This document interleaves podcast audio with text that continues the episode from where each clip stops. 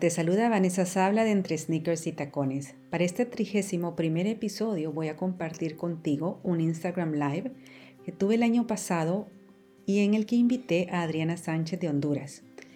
En ese momento hablamos del tema Una mirada al déficit de atención desde la disciplina positiva. Espero que este episodio te ayude en educación de tus hijos, sobre todo si alguno de ellos tiene déficit de atención. Gracias por escucharme. Hola. Hola, Vane, buenas noches. Buenas noches, ¿cómo estás? Feliz, contenta de poder estar contigo y con todas las personas que están acompañándonos hoy. Ay, qué alegre, Adri. Yo también estoy feliz que podamos hablar de un tema tan importante como eh, la disciplina positiva aplicado para niños que sufren déficit de atención. ¿Mm? Entonces, eh, bueno, solo te voy a presentar brevemente. Adri la acabo de conocer. Nos hemos conocido, gracias a Dios, a las maravillas de las redes sociales. Ambas trabajamos en disciplina positiva, que es nuestra pasión. Pero Adri tiene la particularidad que la ha aplicado muchísimo con niños con necesidades especiales. Entre ellos, niños que tienen eh, déficit de atención. Y justamente de eso es de lo que vamos a platicar hoy. Adri. Bienvenida. Gracias, Vane. Y definitivamente un tema súper importante y cuando lo platicábamos nosotras, ver que no tenemos muchísima información, es decir, es algo nuevo que todos estamos descubriendo y pues feliz de poder contarles lo que he podido experimentar y, y vivir hasta el día de hoy. Yo te comentaba al inicio cuando platicábamos y nos conocíamos que yo descubrí la disciplina positiva de la mano de las necesidades educativas especiales y quienes me han escuchado antes, quizás desde mi comunidad, desde Honduras, y hoy compartimos juntas, yo siempre les cuento que Disciplina Positiva Honduras tiene carita, tiene nombre y tiene apellido, porque fue este chiquito que en ese momento eh, pues estábamos observando conductas súper desafiantes y me hizo cuestionarme absolutamente todo lo que yo creía saber hasta ese momento y pues desde ahí comenzamos a trabajar. Yo te comentaba antes que pues con un diagnóstico de autismo y así fue como descubrí la disciplina positiva aplicada a las necesidades educativas especiales y fue maravilloso, porque realmente todo eso que no había funcionado, pues que decía funcionado, que el niño eh, no lograba adaptarse a su grupo, no estábamos consiguiendo los resultados, solo lo pudimos lograr a través de la conexión. Entonces para mí fue maravilloso poder leer acerca de esto y verlo aplicado y el cambio de respuesta que tuvo en este chiquito fue maravilloso. Entonces, definitivamente desde aquí lo hemos venido trabajando y hoy que nos vamos a enfocar en el déficit de atención que me parece maravilloso y pues contarles un poquito por qué y lo hablábamos con Vane y pasa que el déficit de atención como lo mencionaba, si nosotros vemos incluso lo que engloba, sabemos que son estas dificultades de atención, tenemos impulsividad, hiperactividad cuando está, y, lo vemos juntos en, en, este trastorno, en este diagnóstico. ¿Y qué pasa?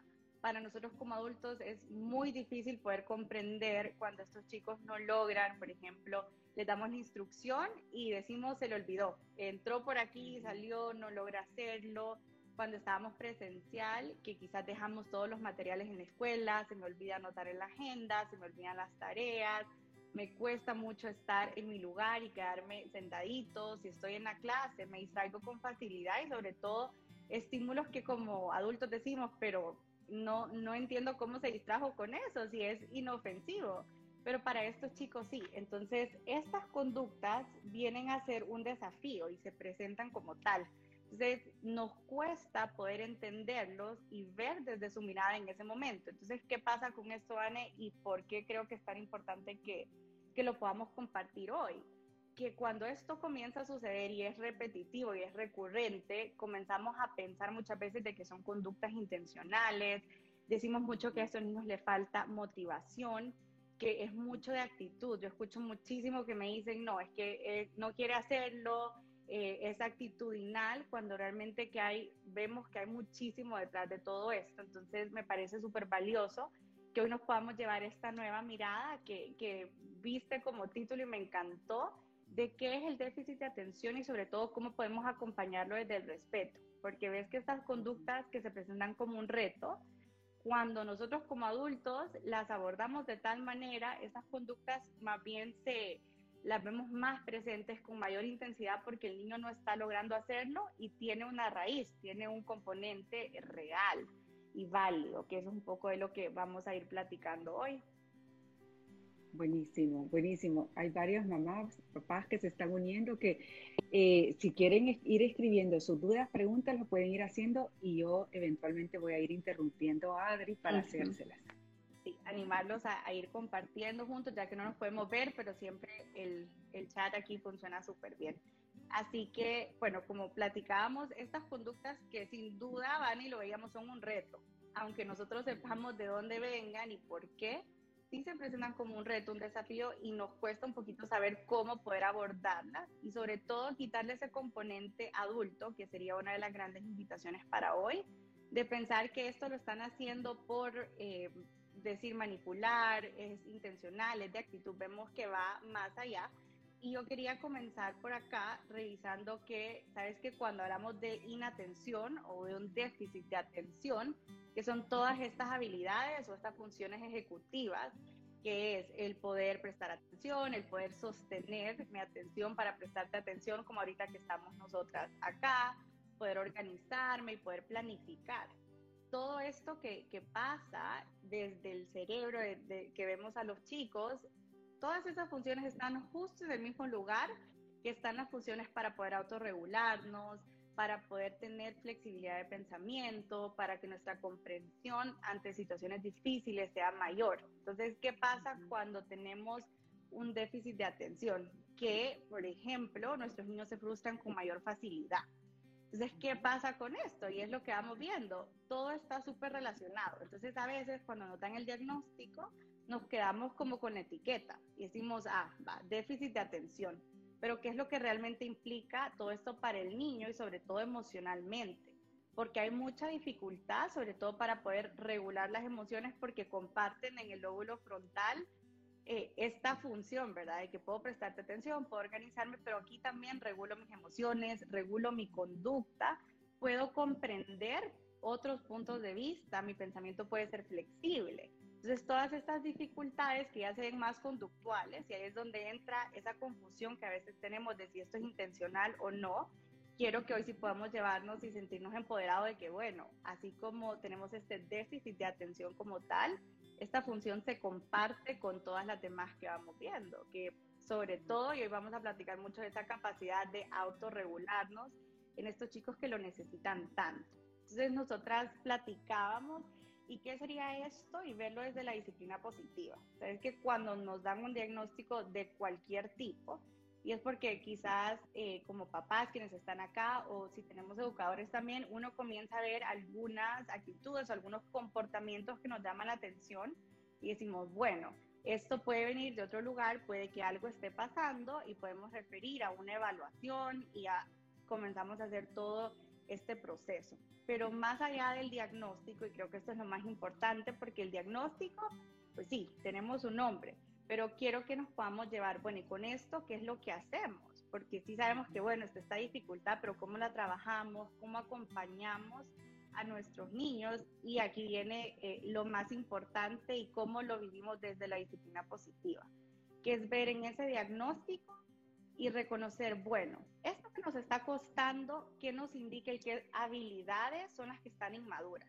Entonces, realmente un diagnóstico visto desde sentirnos empoderados y desde saber qué podemos hacer y cómo acompañar, es poder entender y hacer un, un checklist que vamos a ir platicando de qué habilidades son las que mi hijo está careciendo en este momento. Y no significa que nunca las va a desarrollar o que porque hay un diagnóstico no las va a tener o no las tiene en este momento pero sí significa y sí nos da la pauta de que eso es lo que tenemos que trabajar y es en lo que tenemos que enfocarnos entonces. Si volvíamos a lo que veíamos antes, de que en, en el lóbulo frontal, que pasa todo esto que los niños necesitan para realmente estar en el aula, poder manejar todos los estímulos que van entrando, sobre todo ahorita en la virtualidad, que también lo vamos a platicar un poquito, cómo se ve un déficit de atención estando en clase virtual, que esto, si antes era un reto, pues ahora muchísimo más grande porque aún nosotros como adultos, yo siempre cuando estamos hasta horas en una reunión de Zoom, como que la atención cada vez va más dispersa, uno se cansa bastante y más cuando tenemos esta situación de por medio. Entonces sí hay cosas que tenemos que tomar en cuenta y sobre todo este abordaje que vamos trabajando. Pero aquí lo que tenemos que ver, bueno, si sabemos que desde la atención, la planificación, la organización, la autorregulación y la comprensión son todas estas habilidades que tenemos que ir trabajando porque veíamos que están súper relacionadas todas en este lóbulo frontal que nos ayuda realmente a poder convivir y poder estar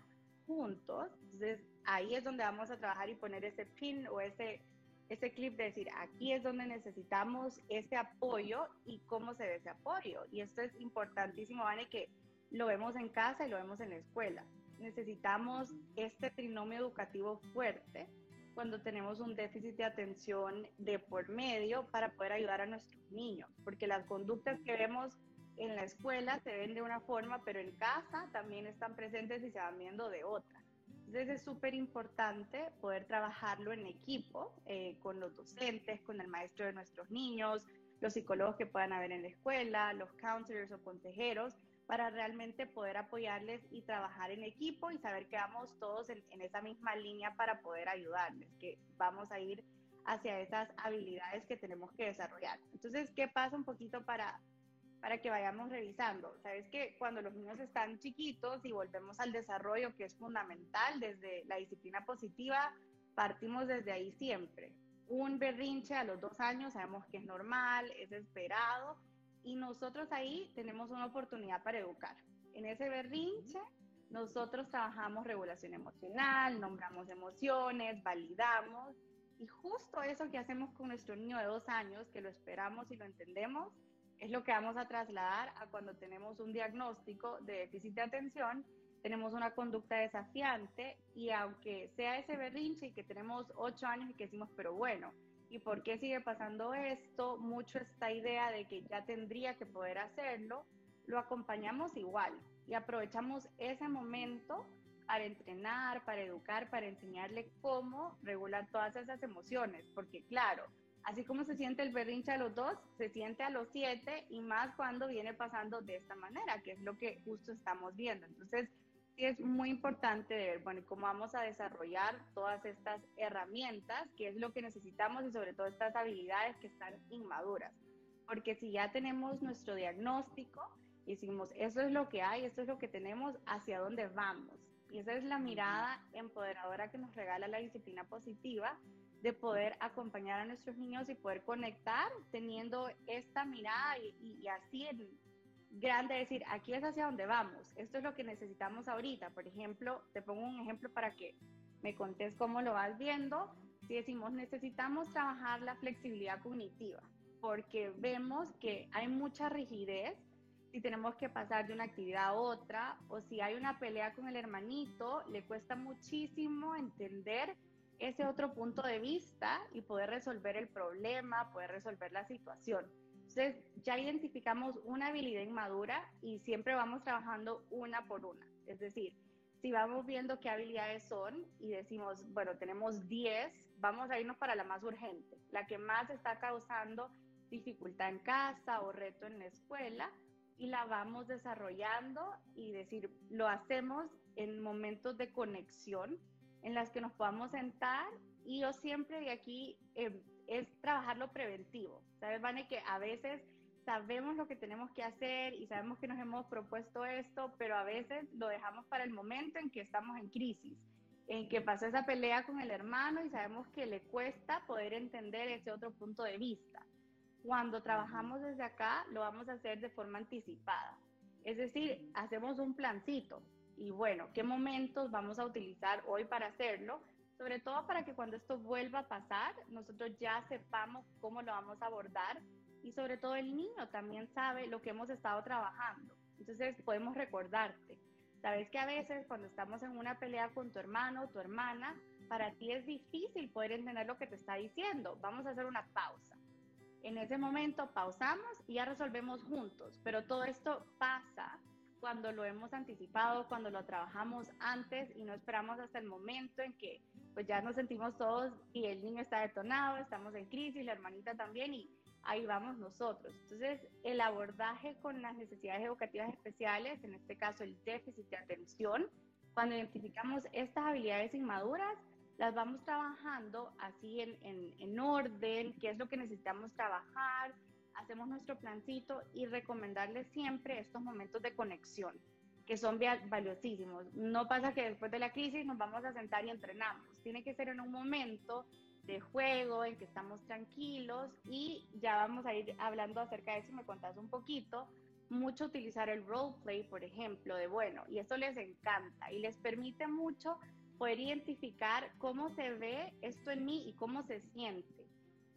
Porque una de las habilidades que sí se ve comprometida con el déficit de atención, sobre todo cuando hay hiperactividad e impulsividad, es que a los niños les cuesta poder entender cómo pasa todo dentro de mí, porque todo va muy rápido. Entonces, eh, cuando menos acordamos, ya lo hizo, el niño se da cuenta. Entonces, poder ir trabajando en la pausa, hacer despejo y modelarle a través de roleplay de saber, tú vas a ser mamá y yo voy a ser tú en este momento. Vas a, y yo voy a hacer eso que pasó y luego él responde como nosotros, pero el niño logra verlo, lo que está pasando, cómo actuó, lo que dijo y cómo se sintió.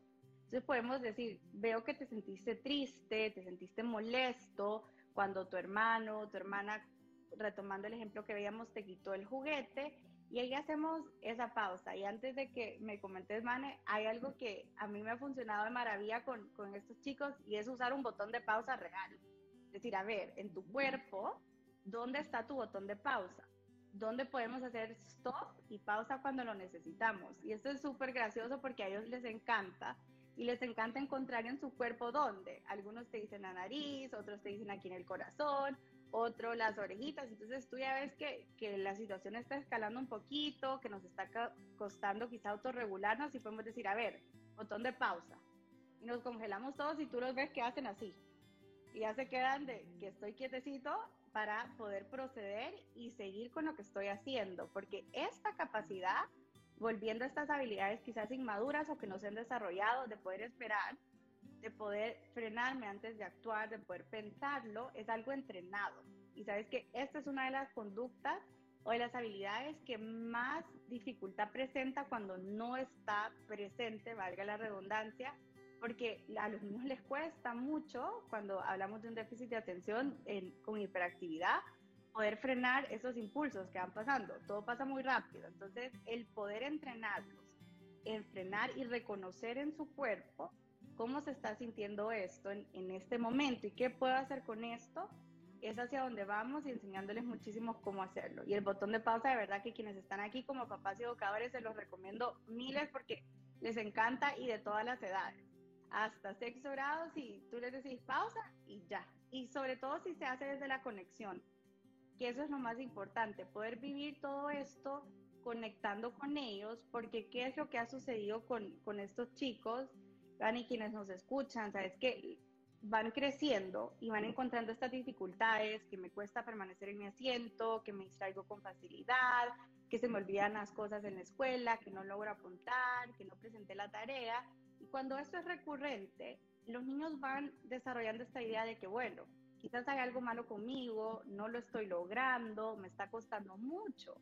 Y cuando va pasando de esta manera y sin el acompañamiento respetuoso y en conexión, pues claro que ellos van creyendo que es así.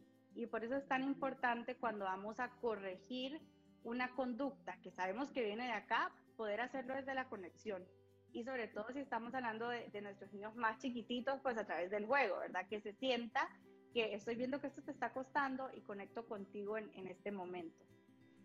Adri, mira, antes que sigas, eso del botón de pausa me ha encantado para los niños, pero yo te quería ir un paso atrás. ¿Qué pasa cuando somos los padres o las madres o los educadores los que necesitamos ese botón de pausa antes de o porque una conducta nos ha molestado o estamos totalmente desregulados, necesitamos volvernos a regular emocionalmente para abordar el comportamiento, ¿qué recomendación le darías a ese papá, a esa mamá, verdad, que tiene que lidiar con esto en el día a día? Claro, Anne, y me encanta esto que mencionas, porque como hablábamos al principio, saber todo esto nos empodera de entender de dónde viene Y eso no significa que sea fácil, y más cuando es recurrente. Es decir, si todos los días se está olvidando esto, si todos los días estamos peleando con la hermanita y pasan estos momentos que nosotros nos sentimos desregulados, eh, es importante este conectar con nosotros mismos. Y a mí, en lo personal, lo que me funciona, porque también, como lo decías, como educadores lo vivimos a diario, sobre todo cuando es esto que hemos ido trabajando y decimos, bueno, pero ¿por qué no estamos teniendo este resultado? Se le volvió a olvidar, le volvió a decir, o está muy distraído y, ya quizás al final del día un papá una mamá que también está cansada del trabajo. Entonces, ese conectar con lo que yo estoy sintiendo, eh, ese sería mi, mi primer paso, decir, bueno, ¿qué estoy sintiendo yo? Estoy enojada, estoy molesta, estoy frustrada, estoy decepcionada. Tal como le enseñamos a los niños, ponerles el nombre a la emoción y poder entender, bueno, de dónde viene y qué estoy sintiendo yo con esto. Siento que es que nadie me escucha, que cada vez que le digo no me está escuchando. Ir trabajando ese pensamiento y sobre todo eh, en lo que vamos haciendo eso, ese tiempo fuera positivo para el adulto, que para mí esa herramienta es valiosísima y sobre todo para modelar a nuestros niños que cuando yo estoy muy enojada y es súper válido y algo que, que siempre trabajamos con los papás y es poder invitarlo a decirle esto a nuestros niños, ¿sabes? Mamá está muy molesta ahorita, necesito un momento para mí, necesito una pausa o incluso mi botón de pausa. Yo necesito una pausa y me toco mi propio botón y voy a hacer esto que me haga sentir mejor en ese momento para volver a conectar con él o con ella. Porque volvemos a este punto, eh, estamos modelando y estamos educando en todo momento. Y si algo que nos está costando en casa es la autorregulación, somos nosotros como adultos los primeros que tenemos que intentar en la medida de lo posible modelar esta calma, modelar esta respuesta en la que yo conecto conmigo, así me siento, necesito un momento y reconocer que lo necesito. Y creo que esto es sumamente valioso y es una de las mejores lecciones para nuestros niños, sobre todo para todos y cuando tenemos un diagnóstico de que vemos que la impulsividad es una dificultad poder tomarme esa pausa, poder respirar y modelárselo, es súper, súper positivo. Y luego, siempre digo que cuando dejamos pasar cinco minutitos, ya todo lo vemos diferente. Como que ya entendemos, bueno, esto fue lo que pasó, cómo se lo dije, qué me dijo él o qué me dijo ella, para poder regresar y poder solucionar y conectar. Definitivamente esto sería lo más importante y sobre todo para modelarles esto que, que necesitamos ver y pues como lo, lo vivimos desde la disciplina positiva, en la medida de lo posible, pues conectar con un abrazo al regresar, porque, y, con esto hoy van con estos chicos, y esto es algo que pasa con todos los niños, pero cuando el niño siente que algo es difícil, que le está costando, sentir el apoyo de mamá o papá, aunque haya sido un momento desafiante, y que regreso y conecto y estoy aquí para ayudarte y para acompañarte con esto que se, se te está haciendo difícil esta habilidad que entiendo que todavía no tener. Y con respecto, para cerrar un poquito esa parte, sí usar esa frase, adultos que nos ayudan a anclarnos al presente y decir, bueno, en este caso, esta es una habilidad que mi hijo no tiene en este momento. No, no es que nunca, pero ahorita no la tiene. Entonces respiro y vuelvo a enseñarte, a acompañarte, a poder aprovechar este momento para poder educar que va siendo lo más valioso, eh, conectar realmente con, con, con, él o con ella, sobre todo en estos momentos, ¿vale? porque sí lo veo muchísimo, chicos en, en, tercer grado, que ya tienen estas creencias de que, de que no puedo. Entonces, cuando encuentran este adulto que acompaña, que te enseña cómo, porque reconozco y sé que esto es difícil para ti, la respuesta es completamente diferente en esos momentos. Buenísimo. Gracias, Adri. Va, y unido a eso, Vane, fíjate que yo sabemos que igual desde la disciplina positiva hablamos de educar sin premios y castigos, pero sí quería detenerme para poder platicarlo hoy y poder desarrollarlo juntos y juntas, que realmente el uso de premios eh, con el déficit de atención es algo que sí, si estudias la literatura es algo que se recomienda muchísimo, la economía de fichas, que hagan tablitas, que acumulen puntos y damos premios. Y esto es súper contraproducente siempre, pero sobre todo en estos casos, porque el nivel de frustración del niño alcanza niveles altísimos. es que retomando desde donde comenzamos, un déficit de atención solo nos indica de que hay habilidades inmaduras. y desde acá, ok, ¿cómo las desarrollamos?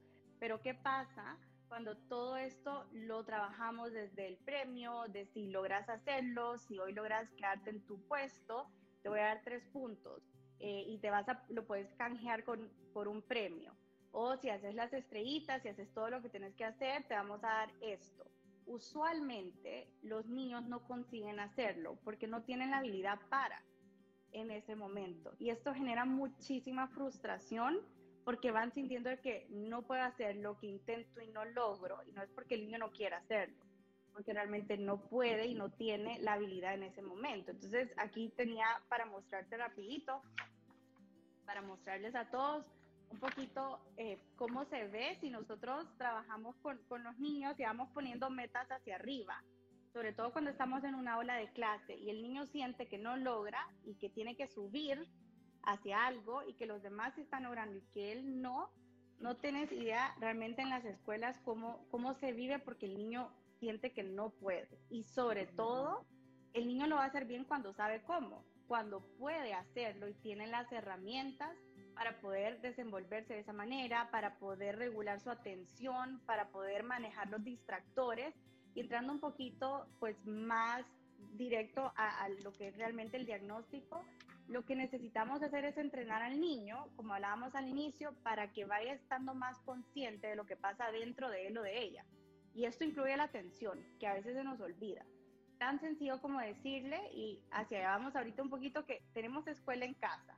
Entonces, si nosotros vemos que nuestros niños están distraídos, más que regañar o llamar la atención y decir, va, vamos a enfocarnos, es preguntarle. Y así acá hoy, Vane, con la herramienta para mí más importante que, que podríamos dejar hoy para el déficit de atención, que es hacer despejo con los niños, ¿sabes? Describir lo que estamos viendo, porque el niño no está consciente porque todo va muy rápido o no estoy prestando atención, entonces estoy actuando un poquito más en automático y necesito esas pausas de quienes me acompañan y esto solo lo logramos haciendo así de que yo te digo lo que veo y tú me respondes si sí o si no. Entonces, volviendo al ejemplo que decíamos ahorita, si yo veo que mi niño se levantó de su silla y es la quinta vez en el día y estos momentos en que yo me siento desregulada, es decir, lo que veo, veo que te levantaste de tu silla, estás aburrido, ya terminaste tu tarea, le entendiste a la Miss y hacerle preguntas de curiosidad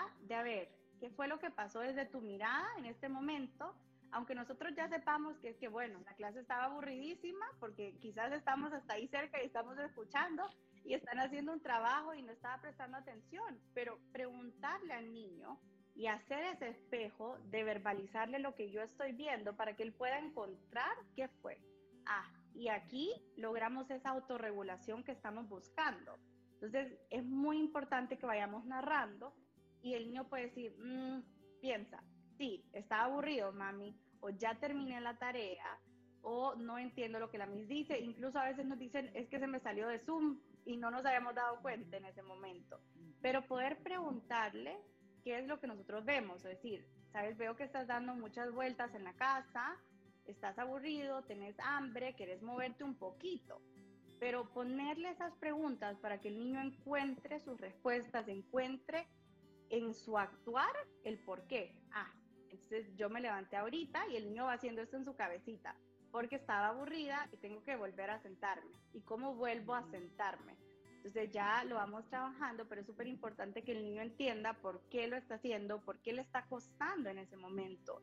Y poder decirles a nuestros niños, y creo que si te parece, van a eh, ir hablando de la escuela virtual, y cómo se ve la atención eh, en casa en este momento, porque sí es un reto de las cosas que... Sí, sí, adelante. Te voy a interrumpir, solo una preguntita. Esto que mencionaste de las preguntas de curiosidad, ¿desde qué edad se pueden usar? Fíjate que eh, realmente las preguntas de curiosidad en lo personal, yo las recomiendo desde que el niño puede hablar y que ya nos puede ir entendiendo, porque quizá la comprensión no va a ser al 100%, pero ya vamos poniendo la pauta de cómo lo vamos a ir trabajando. Entonces, si nosotros con nuestro niño de dos años, independientemente de si hay un diagnóstico o no, nosotros decimos, a ver, tú peleaste con tu hermanito porque te enojaste por el juguete. Un ejemplo sencillo. Entonces, los niños nos van diciendo a sus dos añitos, no, eh, eso no y como nos pueda contar por qué fue. Entonces ahí vamos trabajando ese conocimiento del niño y esa conexión con el mismo. Y eso nos ayuda mucho a cuidar la autoestima de los niños porque evitamos poner esa mirada adulta, esa interpretación a lo que está pasando en el momento. Y esto con, con nuestros niños, en, en, el caso, pues ahorita de que nos tiene aquí reunidas de déficit de atención, de la misma manera lo podemos usar siempre. Ahora, ¿qué es lo que cambia? Y eso es algo que sí me gustaría mencionar antes de ir avanzando. Es que la disciplina positiva es exactamente la misma, sus principios son exactamente los mismos. Si hablamos de 0 a 3 años, de etapa preescolar, si hablamos de chicos que ya están en etapa escolar, de adolescencia, en la pareja, en la organización, donde vayamos la disciplina positiva es exactamente la misma. Pasa igual con las necesidades educativas especiales y en este caso con el déficit de atención. Los principios son exactamente los mismos. ¿Qué es lo que va a cambiar? Y es cómo lo llevamos a la práctica. Es decir, los niños con déficit de atención necesitan más de una entrada sensorial. Entonces, al niño que nosotros le podemos decir solo verbalmente, eh, con una pregunta de curiosidad, por ejemplo, que el niño nos va a poder responder, si no nos estaba prestando atención en ese momento, no vamos a tener una respuesta. Entonces, ¿qué sí podemos hacer y en qué podemos apoyarnos para llevar estas preguntas de curiosidad a la práctica y que tengan este efecto positivo y que nos ayude a solucionar problemas, que es nuestro enfoque? Utilizar pictogramas, utilizar dibujitos que nos apoyen a enseñarle al niño. Entonces, pues aquí tenía un poquito, pero no se muy bien, pero voy a zafar algunos para poder mostrar entonces, digamos que eh, algo está siendo difícil. Entonces, yo le puedo decir, a ver, ¿qué es lo que se te está haciendo difícil? Pregunta de curiosidad en ese momento. ¿Qué es lo que te está costando? Y aquí las que tengo cerquita, entonces podemos ponerle dos. ¿Es esto o esto? Por ejemplo, y el niño ya nos puede señalar, es este momento el que se me hace difícil, pero el niño lo está viendo, lo está escuchando y eso hace que el aprendizaje y la respuesta sea más efectiva y haya mayor receptividad, porque cuando nos quedamos, y eso es gracias por traerlo, Vane, porque es súper importante, en el déficit de atención, mientras más sensaciones y estímulos sensoriales como tal nosotros podamos utilizar, mejor respuesta vamos a tener. Es decir, si yo te digo, pero tú lo ves y lo tocas, muchísimo más vamos a poder llamar tu atención en ese momento para que podamos resolver esto juntos. Ahora, si nosotros solo decimos, se nos va a quedar así como en el aire la instrucción que quizás entró y, rapidito se nos olvidó. Entonces, en lo que hablábamos de cómo, cómo se vive, la pregunta de curiosidad es una herramienta de disciplina positiva. Usamos exactamente la herramienta, la misma herramienta, con el mismo principio, solo cambiamos la forma en que se lleva la práctica. De hecho, también podemos hacer, y esto para todos los niños, también cuando les está costando, poder entender por qué hicieron algo, por qué respondieron de esa manera o qué fue lo que pasó a través del dibujo. Decir, a ver, ahorita, y, esto mucho para la autorregulación, la comprensión, la flexibilidad, que ves que todo va de la mano. Realmente separar todas estas habilidades es, es casi imposible porque las trabajamos juntitas y se viven juntas.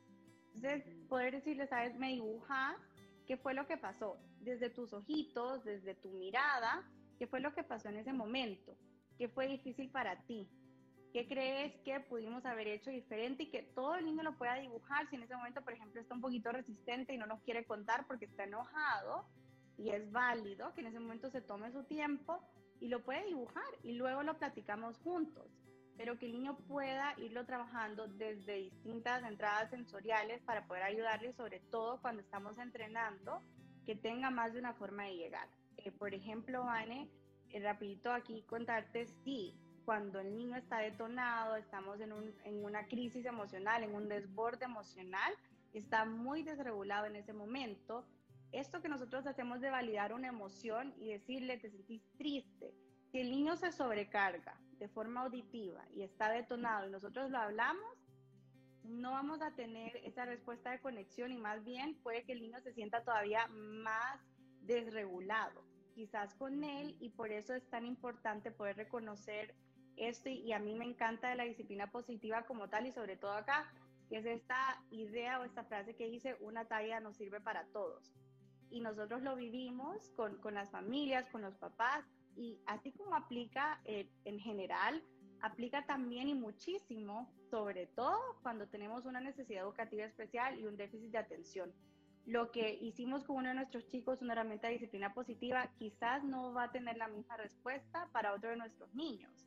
Y esto depende de su temperamento, depende de cómo recibe los estímulos y, y hablábamos también de, bueno, si desde mi temperamento mis respuestas emocionales y mis reacciones son más intensas, yo ya puedo reconocer eso en, mi niño, en, en, mi alumno, en mi hijo, y saber que en ese momento que hay desregulación, la respuesta va a ser intensa, porque viene de su temperamento, cómo le ayudo a utilizar todas estas habilidades para poder sentirnos bien, para poder regresar a nuestra calma, a un cerebro integrado desde el cual podemos aprender y responder.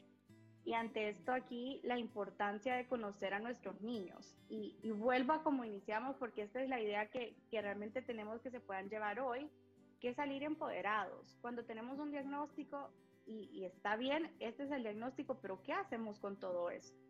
Y lo primero es conocer a nuestros niños completamente, porque los expertos al final somos como papás, conocer a nuestros niños en todo momento cómo va siendo esto para ellos desde este diagnóstico, poder entender desde su mirada, porque esto le va a costar un poquito más y sobre todo poder aceptarlo, porque mucho podemos ver que a veces la expectativa que tenemos en algunos momentos es demasiado alta. Y como te mostraba de los premios, estas expectativas, cuando no comprendemos realmente qué implica este diagnóstico, esta dificultad, nos lleva a pedirle al niño algo que no puede hacer. Y eso solo genera muchísima frustración y sobre todo nos desconecta, porque le estamos pidiendo algo que, que no puede porque no tiene esa habilidad. Y volvemos ahí que es el punto clave, la habilidad. Adri, mira, aquí hay una pregunta que igual te la voy a hacer, yo creo que la has ido respondiendo, pero dice, ¿cómo le ayudo a enfocarse en su clase o en su tarea? ¿Juega con los lápices o sigue con la vista cualquier cosa? Mm. Gracias por la pregunta y maravilloso y justo esto vemos y me encanta. Es que cuando estamos y hablamos de un déficit de atención, todo lo que nosotros podamos tener cerca puede ser un factor para distraernos. ¿Y qué pasa con esto? Porque para responder la pregunta y sobre todo para llevarnos respuestas empoderadoras todos, ¿qué es lo que suelen decirnos o qué es lo que suele pasar? Decimos no, que no tengan nada en el escritorio. Por un lado, sabemos que esto es imposible porque siempre va a haber algo con lo que podamos eh, distraernos o, o, tocar y más cuando estamos aburridos en clase, porque esto pasa muchísimo y como educadores lo sabemos. Realmente la virtualidad requiere que el niño esté atento a algo que no le llama del todo la atención porque no está este contacto físico y de compartir con los demás. Poco se está manipulando con las manos ahorita es que todo se está trabajando en la computadora, en el iPad o que toman una foto y la suben, pero muy poco con las manitos. Entonces, respondiendo a la pregunta, es muy importante solucionar y decir, a ver, y volvemos a hacer ese espejo. Sabes que mamá ve que cuando estás en tu clase te está costando concentrarte o te está costando enfocarte, veo que estás jugando con tu lápiz, con lo que tengas, si es con el mousepad o con lo que esté cerca. Y le vamos narrando lo que nosotros observamos. ¿Qué se te ocurre? Y yo empezaría por ahí. ¿Qué se te ocurre que podemos hacer? Y dejamos esa pregunta que parece, decimos, bueno, pero con esto qué? Pero le estamos dando esa pelotita de responsabilidad a nuestros niños y decir, bueno, el niño se moviliza a pensar, ¿qué podemos hacer? Probablemente la primera respuesta va a ser, no sé. Entonces, ah, ok, tú no sabes ahorita, vamos a pensar juntos. A mí se me ocurre qué. ¿Qué pasa con esto? Y aquí sí yo me iría redirigir nosotros no podemos, porque justo esto que hablaba, pues cuando los niños están en la escuela, ellos pintan, usan plasticina, están cortando, están con su cuaderno, y ahorita es algo que virtual no está pasando. Entonces, si no vemos que se está distrayendo, es poder que sí puedes usar. Entonces, ves que no podemos estar jugando con esto, pero ¿qué se te ocurre que sí podemos usar en ese momento? ¿O qué sí puedes hacer con tus manitos para la clase? Y pueden haber muchas opciones, Van, para el déficit de atención hay muchos recursos sensoriales que se utilizan. Por ejemplo, está esta yoga ball, la pelota con la que se hace ejercicio, que es muy recomendada para los niños que necesitan estar en movimiento porque ellos pueden estar dando pequeños saltos mientras están en clase. Están los juguetes sensoriales, ahorita hay uno que, que está muy de moda, que es un pop-up, que uno va eh, dándole con su dedito y va entrando y saliendo porque sí necesitamos hacer con las manos. Ahora, y con esto es súper importante, aquí viene el entrenamiento en atención. Yo sí les pido a mis chicos, y esto es valiosísimo y volvemos a entrenar. ¿Cómo se ve tu cuerpo adentro del grupo? ¿Cómo sabes tú que estás prestando atención?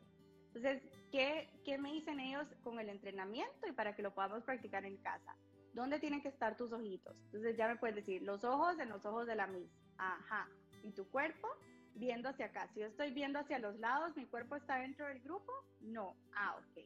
Y sobre todo, manitas, ¿cómo tienen que estar? Manitas libres. Entonces ellos ya saben que cuando se hace esta pregunta en clase de cómo tiene que estar tu cuerpo para estar dentro del grupo, ellos ya incluso hacen así. Porque van identificando qué es lo que yo tengo que hacer para prestar atención. Entonces, hay momentos que definitivamente no vamos a poder tener nada en las manos. Que virtual, por la edad, eh, yo sí recomiendo que si es una dificultad, sí podamos darles un recurso que puedan ellos utilizar para poder canalizar esa necesidad de movimiento, de estar eh, en constante actividad, que no podemos porque estamos sentaditos en clase. Ahora, hay momentos, como hablamos, que definitivamente no, y para ello, unido a todo lo que hemos ido viendo, yo sí los invito a poder ayudar a nuestros niños y volvemos a esa narración, a preguntarles y que no se sienta esta orden de ¿qué, qué, qué estás usando con tus manos? A ver, manos vacías, sino preguntarle y que él mismo nos diga cómo tengo que estar yo para prestar atención, qué tengo que hacer, porque así es como empoderamos al niño y va sintiendo ese control sobre su propio cuerpo y sobre sus propias acciones. Y aunque parezca, y veo que hay aquí algunas preguntitas, pero para terminar con esta idea, aunque parezca algo cotidiano que nosotros hacemos, cuando hay un déficit de atención, el niño no logra hacerlo de la misma manera. Y ahí es donde necesita nuestro acompañamiento para poder hacerle ver eso que te está costando y cómo te ayudo, que es narrarle y darle esas opciones. ¿Sabes? Ahorita no podemos tener nada en manitos, así que cómo tenés que estar tú para prestar atención, qué pensás que necesitas. Entonces irlo empoderando a través de, de estas preguntas, porque si cuando quitamos todo, pues siempre va a haber algo, siempre vamos a encontrar algo y cuando vemos, terminando de responder a la pregunta, un poco que me distraigo con la mirada, decir, hey, mamá ve que tus ojitos están por allá, ¿a dónde tienen que estar tus ojitos para prestar atención, para poder hacer el trabajo? y no estamos dando la, la, instrucción o la orden, sino que simplemente estamos redirigiendo a donde sí tenemos que estar, que es lo más valioso para nuestros niños, menos instrucciones directas y más que vayan descubriendo por su cuenta qué necesitan para poder lograrlo. Buenísimo. A ver, te voy a ir, te voy a ir leyendo los comentarios. Dice, yo hago eso de que no tenga nada en el escritorio y termina jugando que el borrador es Spider-Man y el sacapunta es Venom. Y quiero ver, por aquí abajo había una pregunta. Ah, eh, se está batallando mucho en ver el video. Ah, se corta la señal, pero tengo un niño con ADHD y me parece súper eh, esto que están hablando. Ojalá oh. quede grabado. Va a quedar grabado, sí. Buenísimo. Buenísimo. Ok no tengo, no hay más preguntas. Va, súper bien. Entonces, justo eso, y creo que eso es lo más importante y que sí nos gustaría que se puedan llevar hoy, de que en esa mirada adulta que nosotros intentamos quitar todo, ¿verdad? Y que no haya nada. No va a pasar y volvemos desde donde iniciamos, porque el niño no tiene la habilidad para. Entonces, quizás un niño que no tenga esta, este diagnóstico podría sí quedarse y no tocar nada que está a su alrededor eh, y poder estar enfocado en la clase pero cuando conocemos a nuestro hijo y reconocemos esto que está presente, nos enfocamos en cómo desarrollarlo y en todas esas fortalezas que sí existen, todo va siendo diferente y la carga va siendo más ligera, ¿sabes, Vane? Porque no ponemos expectativas irreales en el niño y es reconocer al niño que tengo frente a mí. Y esta es nuestra realidad, es nuestra situación, entonces qué importante es irlo trabajando eh, desde este lugar, porque ¿qué suele pasar? Como estas conductas que comenzamos a observar son muy conductuales, si no lo sabemos quizás acompañar de, de la mejor manera, desde el respeto, desde ayudarles a reconocer, puede pasar que estas dificultades conductuales vayan siendo y que se vayan arraigando muchísimo más, como hablamos al inicio, más intensas, incluso del déficit de atención viene este diagnóstico que con mucha cautela, pero tendríamos que revisar lo que es el oposicionista desafiante, que suelen decir es comórbido, es decir, se presentan juntos, pero muchas veces yo diría, bueno, tenemos que revisar de dónde viene todo esto porque veíamos que sí, un niño que se resiste un poquito más, sabemos que temperamento, esa necesidad de conexión que es innata a todos los niños, como lo vemos desde la disciplina positiva, la necesidad de pertenencia. Y por ahí vamos a partir para ir revisando un poquito más acerca de esto y ver algunas preguntitas. Nuestros niños necesitan cualquier necesidad educativa especial, en este caso déficit de atención, la misma necesidad de conexión, de pertenecer y de contribuir a su familia que cualquier otro niño. Entonces hay muchas conductas que son propias del diagnóstico y cuando las vamos trabajando de esta manera que quizás no logramos resolver, no estamos logrando entender qué es lo que le está costando, van trabajando y se convierten en metas equivocadas que el niño está persiguiendo, que necesita en ese momento quizás atención indebida o poder equivocado de que aquí lo hago yo y esto se ve como una falta de respeto, es como una malcriadeza, pero tenemos que entender el todo. Entonces, una necesidad educativa especial y un déficit de atención es esto realmente poder entender desde distintos puntos qué está pasando, comprender este diagnóstico y entender que va más allá de solo no poder prestar atención, que a veces es lo que se nos olvida porque ese es el nombre que lleva, pero va mucho más allá de esto entrelazado con todas estas funciones que veíamos, que son funciones ejecutivas que no podemos realmente compartir y estar juntos sin ellas, las necesitamos. Pero cuando esto está presente necesitamos desarrollarlas, que es hacia donde tiene que, estar nuestra mirada. Yo solo hago aquí eh, acerca de esto un último comentario porque creo que había una preguntita. Sabes que y un tema que con mucha cautela y quizás podríamos profundizar en otro momento, pero hay mucha situación que vemos acerca del déficit de atención por el medicamento, que hay mucho, mucha idea de que esto no es real, eh, todavía tenemos personas que creen de que el déficit de atención es conductual y como decíamos al inicio es de actitud y esto es algo que desalienta mucho a los niños porque realmente no logran hacerlo. Entonces cuando no tienen esta comprensión del ambiente, pues claro, me siento desalentado y siento que yo no lo estoy logrando y quizás puedo hasta dejar de intentarlo. Pero lo que iba con esto, sabes que el entrenamiento es tan importante que el medicamento puede ser, podemos decir, bueno, lo revisamos, pero el entrenamiento no. Sin este entrenamiento, sin el acompañamiento, el déficit de atención va siendo así una bolita de nieve porque el niño comienza a desarrollar estas creencias de que yo no puedo y todo se va complicando un poquito más. Entonces, el medicamento lo podemos poner quizás a un lado, pero esto no. Es más, un niño puede estar medicado, y con esto voy cerrando acá, pero sin el entrenamiento de estas habilidades de vida, quizás se va a poder quedar sentadito y puede estar hasta 10 minutos viendo la clase, pero no va a tener las habilidades para poder enfrentar los momentos que van a venir, cuando tenga una peleita con su amigo y su flexibilidad cognitiva, esa rigidez que está presente, no le permita resolver el problema, porque el medicamento no resuelve eso, solo este entrenamiento que vamos, vamos trabajando y vamos dando. Adri, aquí preguntan, ¿es posible que este diagnóstico se revierta al llegar la pubertad? Ok, cuando es un diagnóstico de déficit de atención eh, que ha sido diagnosticado por un psicólogo, por un neurólogo, al haber hecho todas las evaluaciones, y aquí con esta pregunta agradecida porque la puedan quien, quien la hizo también, porque nos permite compartir. Recordemos que el momento de diagnosticar tiene que ser un equipo, ¿sabes, Vane? Tenemos que hacer realmente todo lo que necesitamos de evidencia para poder decir sí, aquí hay un déficit de atención.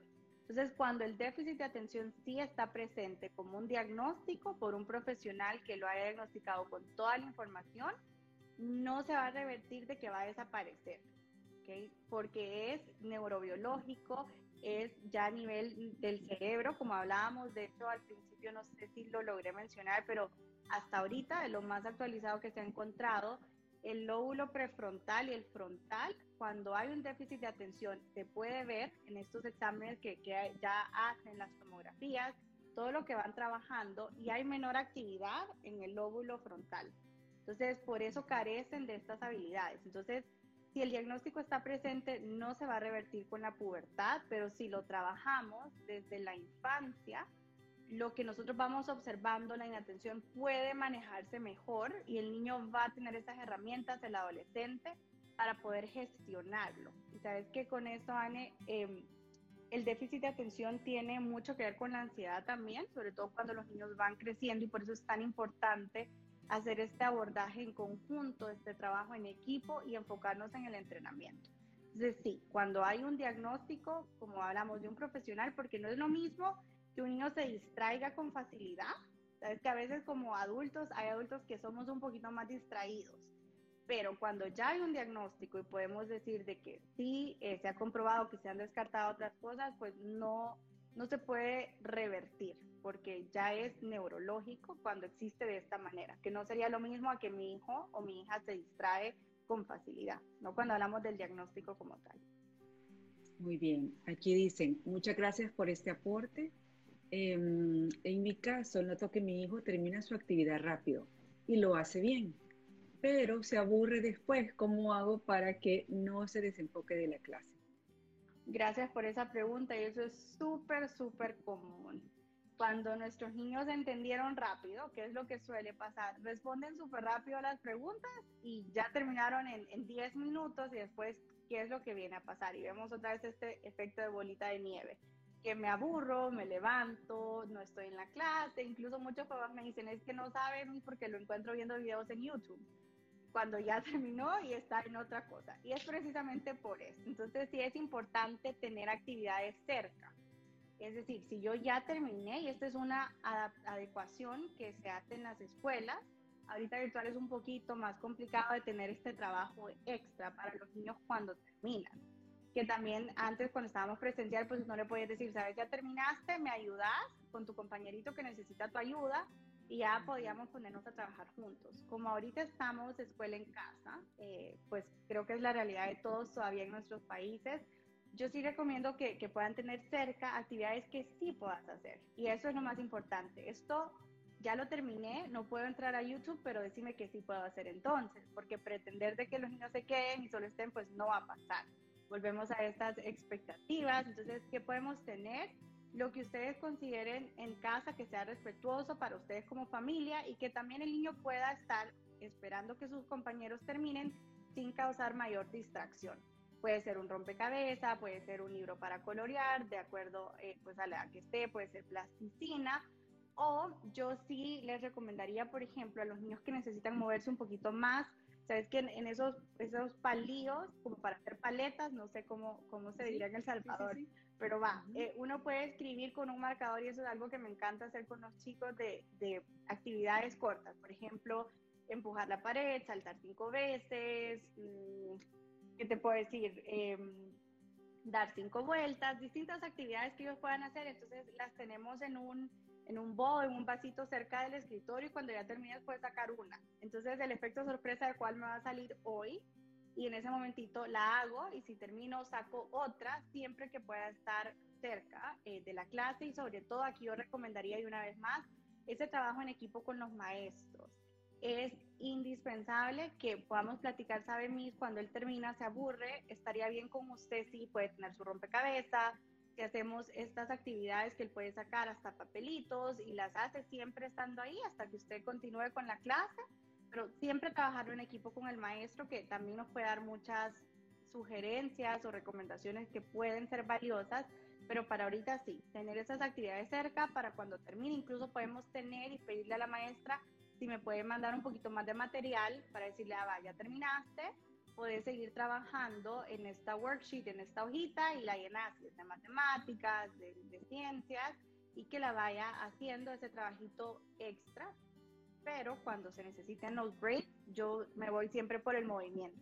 Que el niño pueda levantarse, que a ellos empujar la pared les encanta, decir 30 segundos de empujar la pared con todas tus fuerzas empujas y vuelves a tu asiento. Pero este darle eh, para responder a la pregunta de forma concreta qué sí puedes hacer. Entonces, si ya terminaste, que es respetuoso en casa para la maestra, hablarlo con ella y tener algunas actividades que pueda o ella pueda tener cerquita y poder irlas utilizando en ese momento.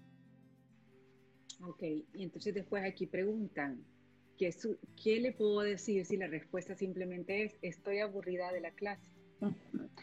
súper buena pregunta porque es algo que si lo preguntamos mañana quizás nos lo van a responder en alguna clase, sobre todo en las que no son las favoritas. Entonces puedes decirle, estás aburrida y aquí sí validamos, es transmitir esa empatía.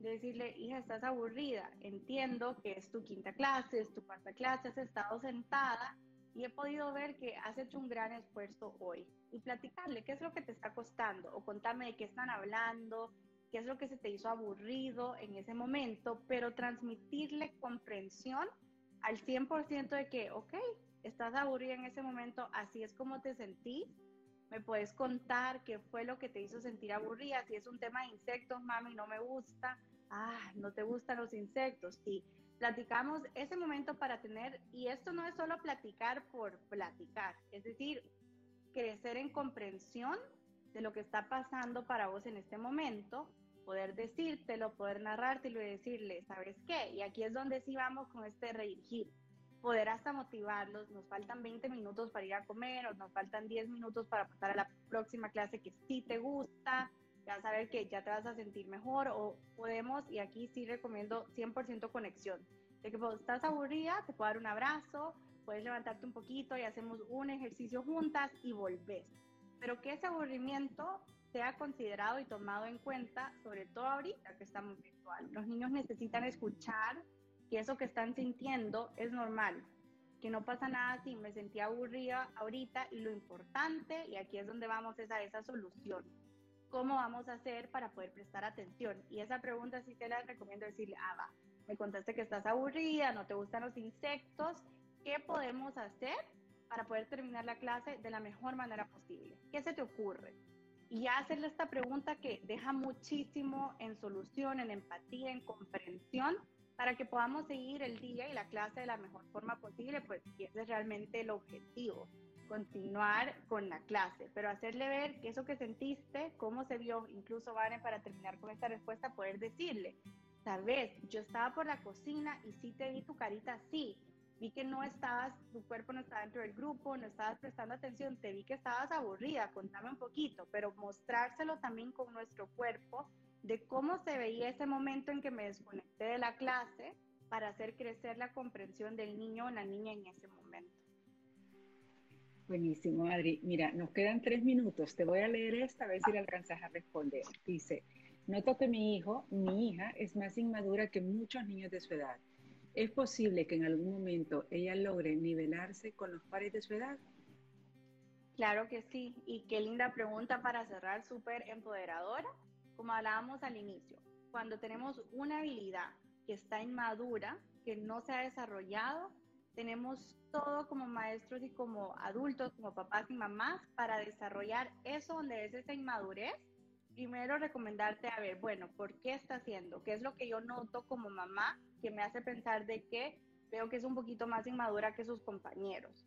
¿Qué es lo que estoy observando? Revisarlo, buscar ese apoyo necesario para también poder ver qué puede ser lo que está pasando en ese momento y sobre todo decir, bueno, esto es lo que tenemos, esto es lo que observo, inmadura en este aspecto, siento, y ya lo vamos revisando por el tiempo, dos minutitos, todavía tengo chance. Eh, de ver en qué habilidad estamos un poquito inmaduras y poder hacer tu plancito. Esa sería mi recomendación. Hacer de esto, Vane, para cerrar con una pregunta y con un poco este tema, hacer de este entrenamiento algo intencional. No pensemos de que es algo que simplemente va a pasar, que es de actitud. Necesitamos hacerlo intencional, planificar, sentarnos para acompañar a nuestros niños de la mejor manera posible. Adri, mil gracias. Este, este live va a quedar grabado, mañana lo subo, pero yo te quiero agradecer eh, tu capacidad de explicación, cómo te has extendido en cada respuesta. De verdad, mil gracias y sé que va a ser el primero de varios. Así es. Un beso. Mil gracias, Vane, por la invitación y a todos quienes estuvieron y quienes lo van a ver. Un tema valiosísimo para poder compartir y seguir creciendo todos juntos. Mil, mil gracias. Espero que este episodio te sirva en la educación de tus hijos. Nos volvemos a escuchar el próximo martes y para mientras me puedes seguir en mis otras redes sociales, Facebook, Instagram y YouTube como entre sneakers y tacones y en mi página web con el mismo nombre. Muchas gracias y hasta pronto.